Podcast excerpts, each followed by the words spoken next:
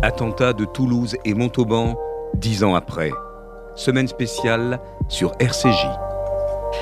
Il y a dix ans, à Toulouse et à Montauban, un terroriste ôtait la vie à trois militaires, dont Imad, Imad Ibn Zaten, puis semé la mort à l'école Ozara Torah en assassinant euh, lâchement Jonathan Sandler, 30 ans, ses deux jeunes fils, Gabriel, 3 ans, Arié, 6 ans, et tua ensuite la petite Myriam Monsonego, 8 ans. Dix ans après le choc, qu'en est-il de la plaie ouverte dans le cœur des Juifs toulousains? Pour en parler, nous sommes en euh, direct avec Franck Touboul, président euh, du CRIF Toulouse. Bonjour.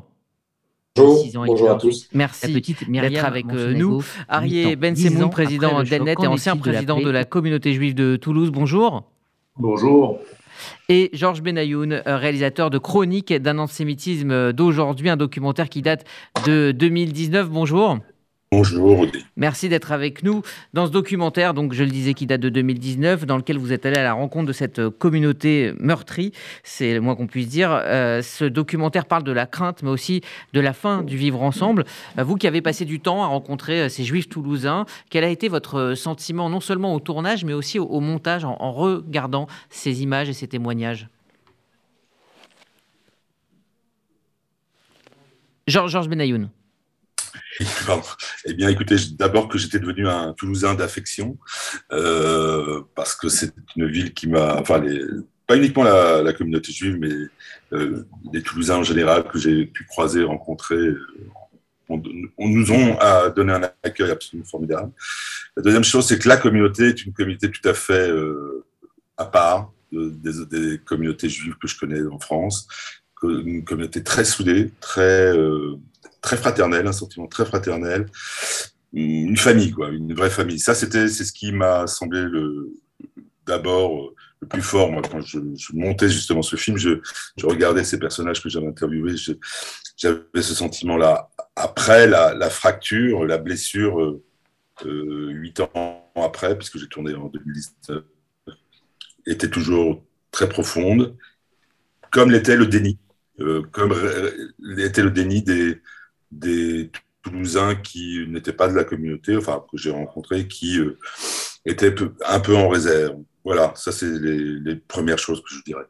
Euh, Arié Ben Semoun, qu'a représenté ce, séisme du, 19 mars 2012 euh, pour les, pour les Juifs de Toulouse D'abord, je voudrais relever quelque chose que vous avez dit, Rudy, euh, la fin du vivre ensemble. Le vivre ensemble, ça n'existe pas. Cette formulation grammaticale, c'est une formulation de la bien-pensance qui, justement, correspond à ceux qui ont déjà baissé les bras face euh, à l'adversité que nous devons confronter en permanence, parce qu'il y a la nécessité dans la République euh, de pouvoir vivre ensemble. Il y a les droits et les devoirs qui s'appliquent à tout un chacun pour préserver cette possibilité, justement, que nous vivions les uns et les autres ensemble et pas côte à côte ou pas dos à dos. Donc, je tenais vraiment à rappeler ça parce que je, depuis déjà très longtemps, mais particulièrement depuis la tragédie qui nous a frappé, je ne supporte plus cette formulation toute faite, cette espèce de mot valise qui, veut tout dire, mais qui en fait ne, ne dit rien et qui pourrait laisser penser qu'il y a une fatalité et que voilà, c'est comme ça, on doit s'adapter. Or non,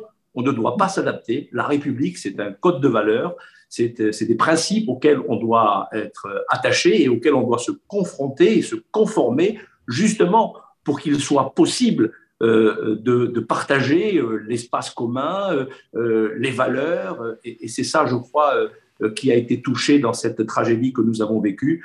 Alors, dix ans après, c'est toujours la même douleur, c'est toujours la même émotion, c'est la même colère également, mais c'est aussi beaucoup d'espoir parce que nous sommes passés par plusieurs étapes. on l'a dit, on, va le rappeler, il y a d'abord eu vraiment l'aveuglement l'aveuglement pendant tout ce début des années 2000 où on ne voulait pas voir que les Juifs étaient attaqués, mais que derrière les Juifs, il y avait euh, la République, rappelez-vous, synagogue brûlée, République en danger. Et puis il y a eu, après l'attentat de Toulouse et, de Montauban, euh, contre les militaires et contre l'école juive, le déni, on ne voulait pas accepter l'idée que oui, l'assassin, c'est un islamiste, c'est un, un, Français grandi dans l'école de la République, qui se retourne contre son pays, contre sa société, contre son peuple, et puis euh, est venu le temps du sursaut, c'était en 2015, et puis du combat. Euh, on voit aujourd'hui que la société française, le gouvernement, euh, la plupart des forces vives de ce pays se battent contre l'islamisme, contre ces formes de radicalité, et d'ailleurs qui ne sont pas qu'islamistes. On voit bien que la radicalité aujourd'hui est, un phénomène auquel on est confronté, mais des deux bouts de l'échiquier politique Et puis, ce combat devrait nous amener à dire qu'il y a toujours l'émotion, la douleur, la colère, il y a l'espoir. Euh, Franck euh, Touboul, euh, est-ce que ce, déni dont parlait Georges Benayoun existe encore à Toulouse aujourd'hui C'est-à-dire un événement qui a concerné la communauté juive mais qui n'a pas concerné tous les Toulousains? Disons que c'est difficile de l'évaluer après les attentats qui ont frappé la France entière.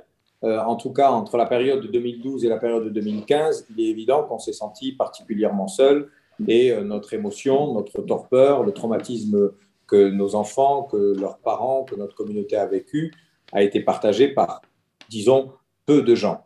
Mais il faut admettre aussi que euh, la sidération dans la ville durant cette période était tellement grande que chacun ensuite s'est réfugié dans sa propre famille pour essayer de, de gommer euh, sa part de traumatisme, y compris comme citoyen. Et puis, il y avait une envie de ne pas croire qu'on était concerné qu'une personne qui n'était pas juive ou qui n'était pas des quartiers, etc., n'était pas concernée. À partir de 2015, et les 4 millions de personnes descendues dans la rue partout en France et avec les attentats de Charlie, les gens ont pris conscience réellement qu'il y avait un danger. Et je pense même que les partis politiques qui euh, n'osaient pas nommer les choses, qui n'osaient pas dire que la nouvelle menace qui frappait notre pays était l'islamisme dans sa dimension euh, radicale, dans son endoctrinement, en se servant d'esprit faible pour fabriquer euh, des bombes humaines, ces gens-là euh, ont petit à petit pris conscience du danger. Mais vous dire qu'à Toulouse, nous nous sentions relativement seuls en 2012, je pense que tout le monde en a convenu. Et désormais, si j'ai souhaité qu'à Toulouse, pour ces dix ans, il y ait cette commémoration, mais aussi ce colloque pour la première fois, c'est bien parce que c'est à Toulouse que ça a commencé. Et c'est donc pour notre part, modestement, qu'à Toulouse, nous souhaitons apporter une forme de contribution intellectuelle pour contraindre les politiques aussi à prendre conscience des défis qui nous attendent. Et on n'a pas choisi, hélas, la date de cet attentat. Mais il s'avère que c'est à quatre semaines du premier tour des élections présidentielles. Donc il est aussi de notre responsabilité comme citoyens de faire en sorte qu'il y ait une sorte de prise de conscience collective qui parte de Toulouse, puisque c'est de Toulouse qu'est parti le, début de la menace. Même si je n'oublie pas, mais dans un autre registre, euh, la mort de, Dylan Halimi qui nous a absolument traumatisés et, même celle de Sébastien Selam. Oui, d'ailleurs, euh, Georges Ménaou, vous, revenez hein, dans votre documentaire sur, euh, sur tous ces événements antisémites, ces attaques qu'on n'a pas forcément voulu voir par, par le passé. Et j'ai l'impression que finalement, que Toulouse s'inscrit également dans ces événements que les Français n'ont pas voulu voir et que 2015 est dans l'inconscient collectif le vrai démarrage pour les Français de, cette vague d'attentats islamistes en France. 2015 au soir, le Shabbat soir de, de, de. On était 4000 à Porte de Vincennes, sous la pluie. Je me souviens très d'un couple de gens âgés, non juifs, qui entendaient d'autres personnes autour de moi dire qu'ils allaient partir en Israël. Et ces personnes m'ont dit, mais surtout ne partez pas, surtout ne partez pas, ne nous laissez pas. Le lendemain, il y a eu 3 millions de gens dans la rue à Paris. Il y avait 4000 Shabbat soir, 3 millions dans la rue. Et je pense que, euh, honnêtement, nous sommes et nous restons seuls.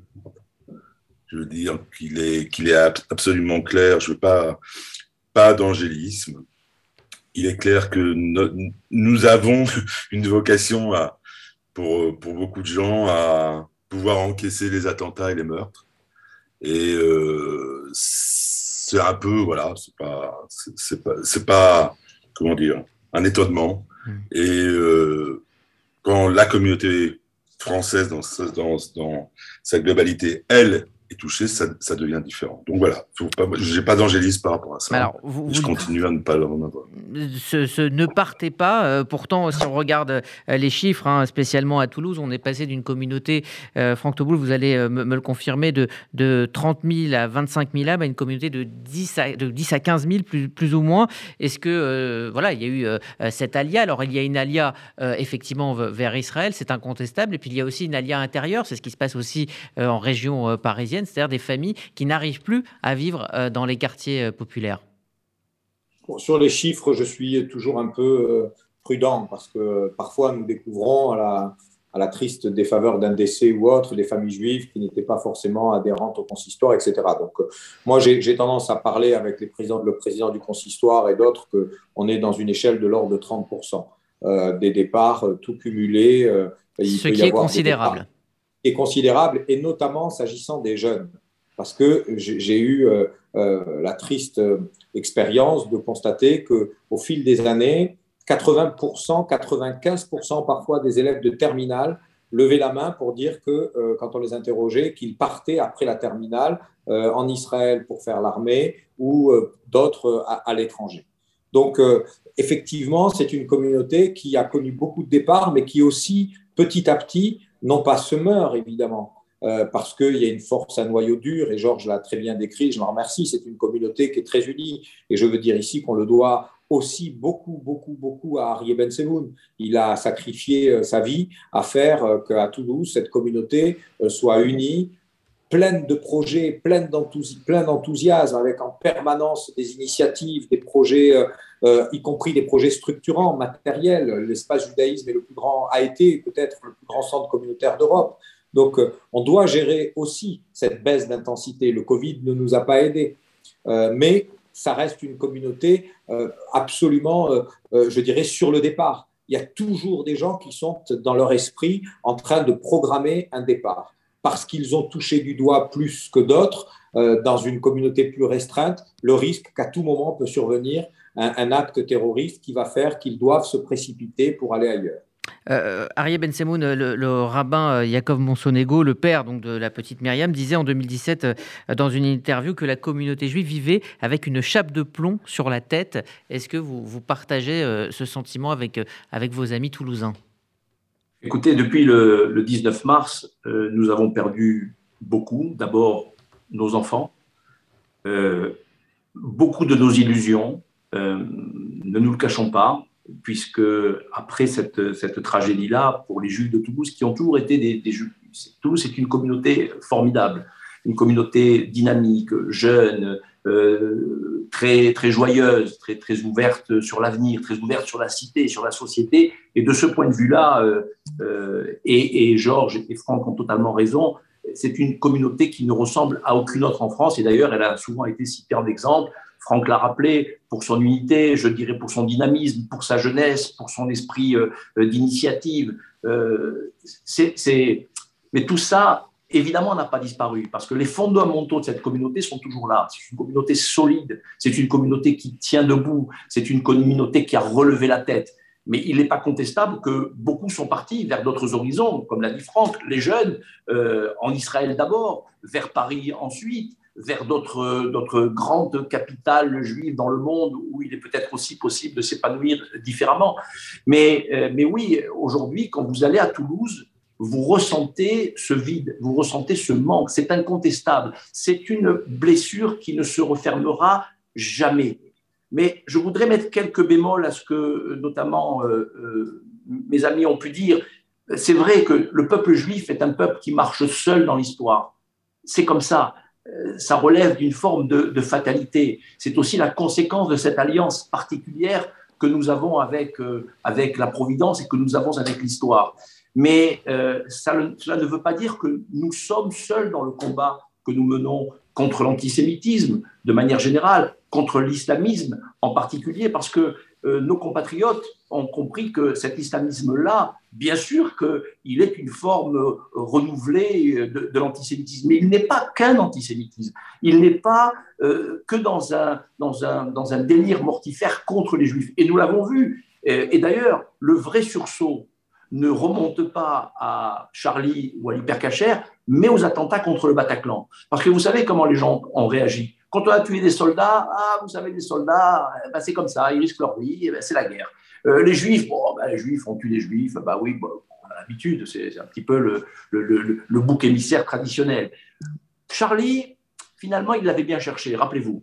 Euh, de ce que d'ailleurs on continue à entendre aujourd'hui. Et par ailleurs, c'est un petit peu le, même vocabulaire qui revient à chaque fois je fais une petite parenthèse que j'ouvre sur la situation en Ukraine. Ah oui, mais les Ukrainiens, quand même, ils ont énervé Poutine. Et puis les Américains et l'OTAN, ils l'ont provoqué, ils l'ont pas suffisamment respecté. Mais d'ailleurs, c'est ce qu'on disait déjà avant la Deuxième Guerre mondiale, les, Allemands ont été humiliés. On trouve toujours des excuses aux bourreaux. Ça, c'est un phénomène psychologique que nous connaissons bien.